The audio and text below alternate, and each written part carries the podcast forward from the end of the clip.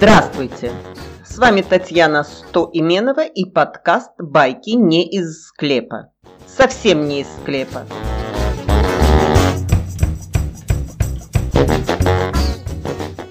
Здравствуйте! Сегодня я хочу поговорить на тему, которая достаточно далека от меня. Я не кошатница, я не собачница и в принципе не особенно-то люблю животных, но сегодняшняя встреча и разговор, который произошел, не оставил мне выбора, поэтому, пожалуйста, терпите. Итак, веду сегодня я маму к врачу. Нас нагнал один дедушка, веселый балагур, улыбчивый такой – нам оказалось по пути, и он стал комментировать откормленность кошаков, которые в развалочку гуляли по скверу, возлежали на парковых скамейках. Я решила поддержать разговор, начатый общительным старичком, и вспомнила про свой опыт жизни с животными. При том, что я не люблю их, мне удавалось соблюдать нейтралитет по отношению к ним, но в детстве я, например, очень любила животных.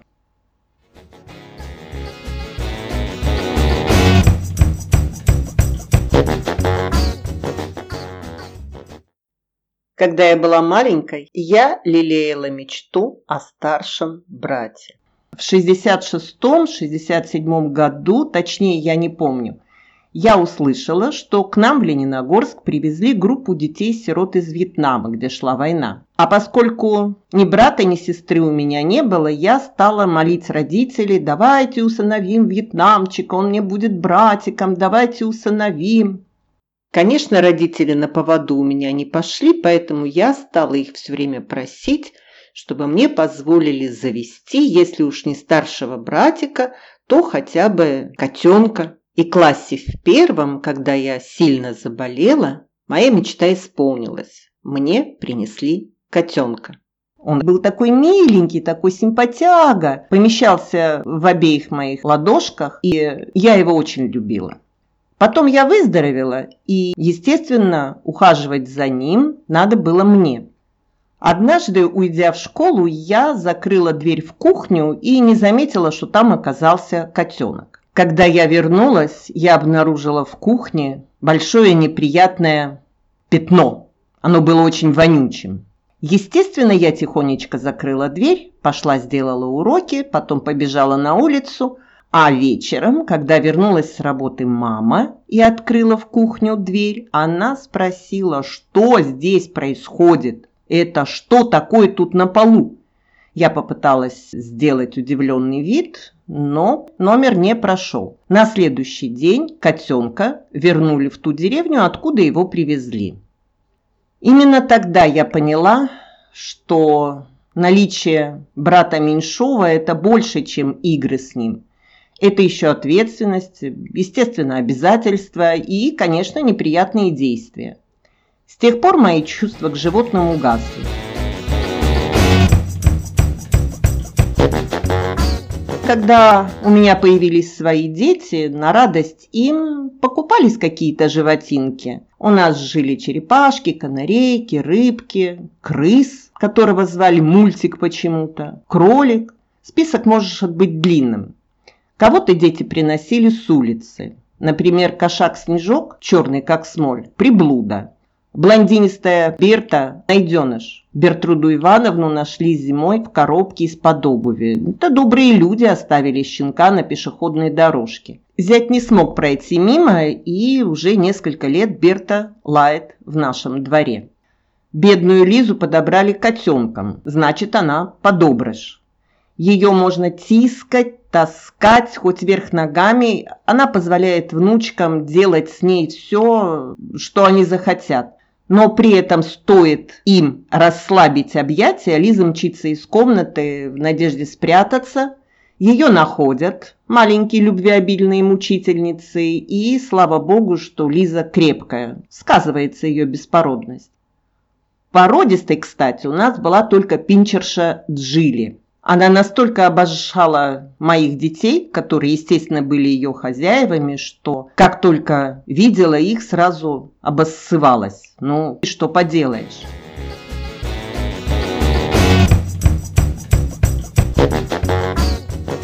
Не все млекопитающие, не все пернатые, рыбки, черепашки и грызуны дожили у нас до преклонных лет. За крысом не доглядела я. Его хватил солнечный удар, пока я общалась с подружкой, которую не видела давно. Попугайчик не сумел отличить воду от водки, хлебнул из рюмки, как чижик-пыжик, и окочурился минут через десять. Ну, метаболизм сыграл свою роль. Какое-то время у нас в доме жила и собачонка. Это был песик. Э, мы его назвали пылесос, потому что он собирал с полу все, что падало во время готовки. Пылесосик умер от чумки. Тяжелая была смерть. Мне было очень его жаль. Бокс пропал, как в воду канул. Этого кошака я полюбила, но далеко не сразу. Его завели в обход меня – но гнать на улицу или топить – это выше моих сил, поэтому пришлось терпеть. Терпение переросло в уважение, а потом я полюбила его. Когда Бокс подрос, его заманила улица. Он уходил на несколько дней и возвращался домой, чтобы поесть или согреться. Молча. Без всякого мяуканья, без всякой терки о ноги хозяев. Следы драк за территорию или внимание уличных красоток э, были у него постоянно. То глаз заплывший от раны, то ухо разорвано. Он был независим и с э, врожденным чувством такта. Ел он с достоинством, никогда не нарушал границ своего присутствия, что особенно нравилось мне. А когда ложился поперек коридора, через него можно было спокойно переступить. Он не хватал за ноги с призывом поиграть, но всегда отзывался, когда ему предлагали игру. И самое интересное, он никогда не справлял нужду в лоток. Он не пользовался внутренним туалетом. Он сидел у двери и терпеливо ждал, когда первый проснувшийся выпустит его во двор. Набравшись сил, залечив раны, Бокс снова уходил искать приключений. Через несколько лет он пропал. Или погиб в неравном бою, или люди злые прекратили его жизненный путь. Не знаем, но мне было очень жаль, что он больше не приходит к нам. А до него у нас жила сямка Кони. Она с ума сходила от запаха свежих огурцов. Почуяв их, она начинала так зверски мяукать, что приходилось ей давать э, огурцы. И не дай бог, если какой-то огурец останется вне холодильника, она все понадгрызает, как в том анекдоте. Когда Кони достигла половозрелого возраста, ее в самое сердце поразила любовь к местному помойному кошаку. Но мы же не могли позволить, чтобы наша красавица-сиамка связала свою судьбу с э, каким-то, извините меня, безродным кошаком.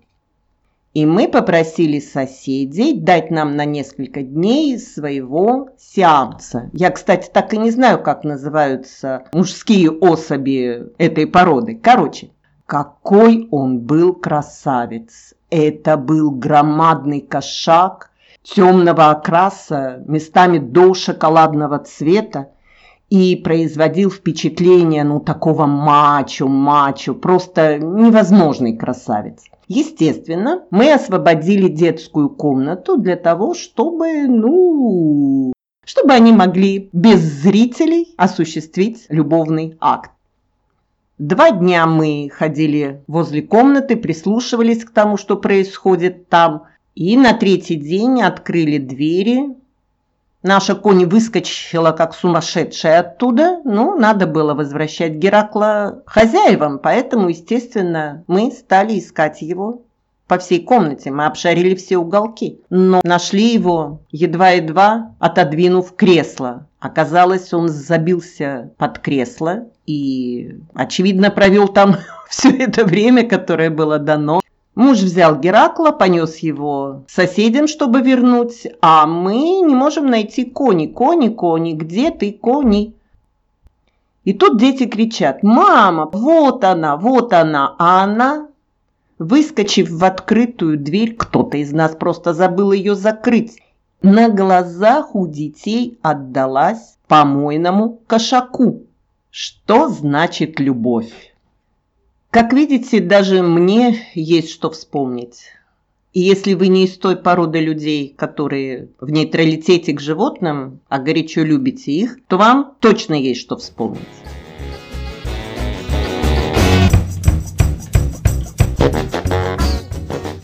Конечно, многое зависит от хозяина и его последовательного отношения к животному. Вот, например, в семье моих друзей всегда были только боксеры. Вот сколько я их знаю, вот столько у них были боксеры. И все поколения воспитаннейшие кобели и суки.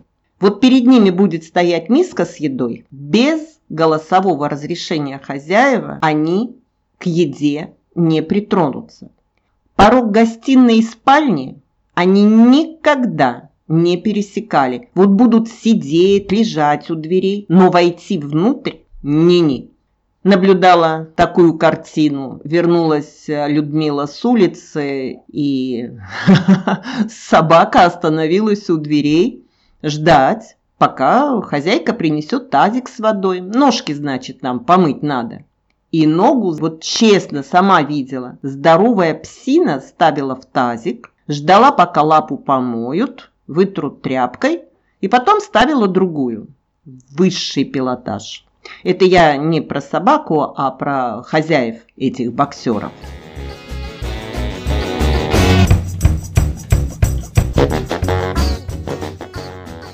Кстати, о хозяевах.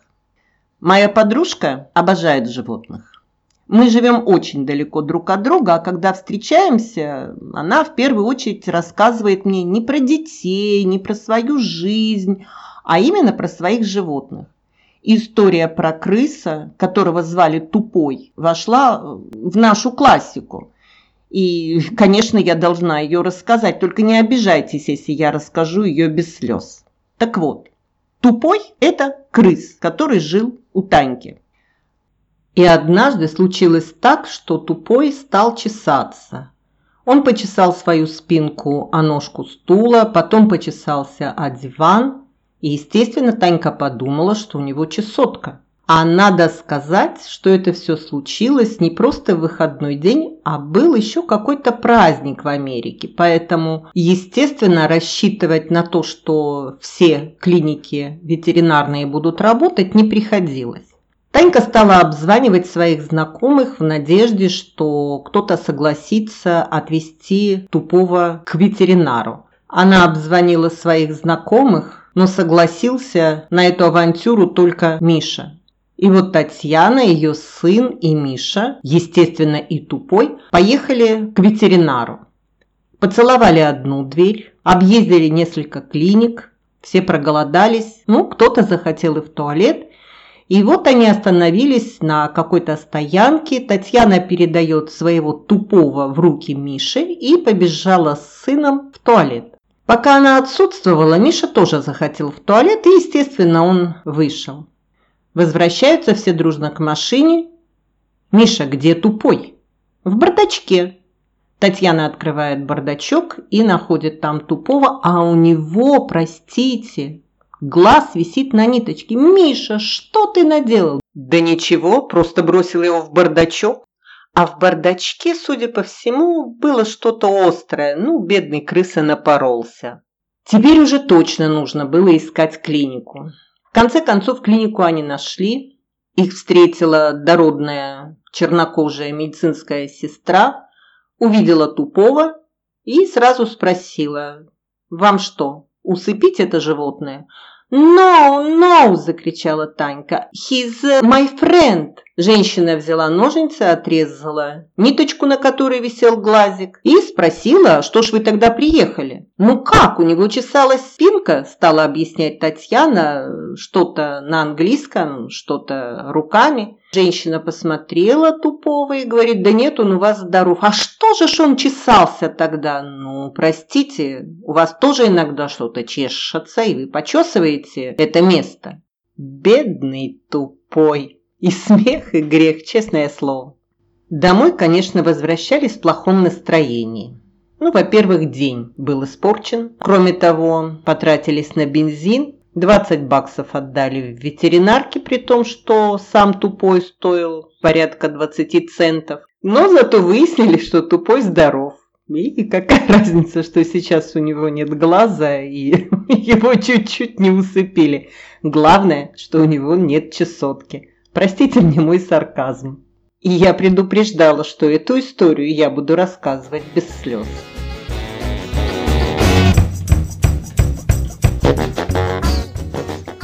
Да, я не пылаю любовью к животным, но я и не преследую их.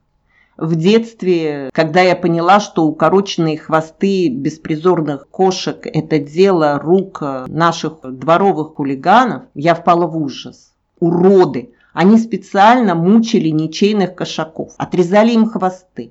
Нарочно бросали с шестого этажа, чтобы проверить, убьется животное или приземлится на четыре лапы. Кстати, я видела и трехногих животных, и ослепленных руками человеческими, то есть э, нечеловеческими. Духовные уроды. Они превращают тварей божьих в уродов физических. Кстати, вот я и добралась до причины моего выступления.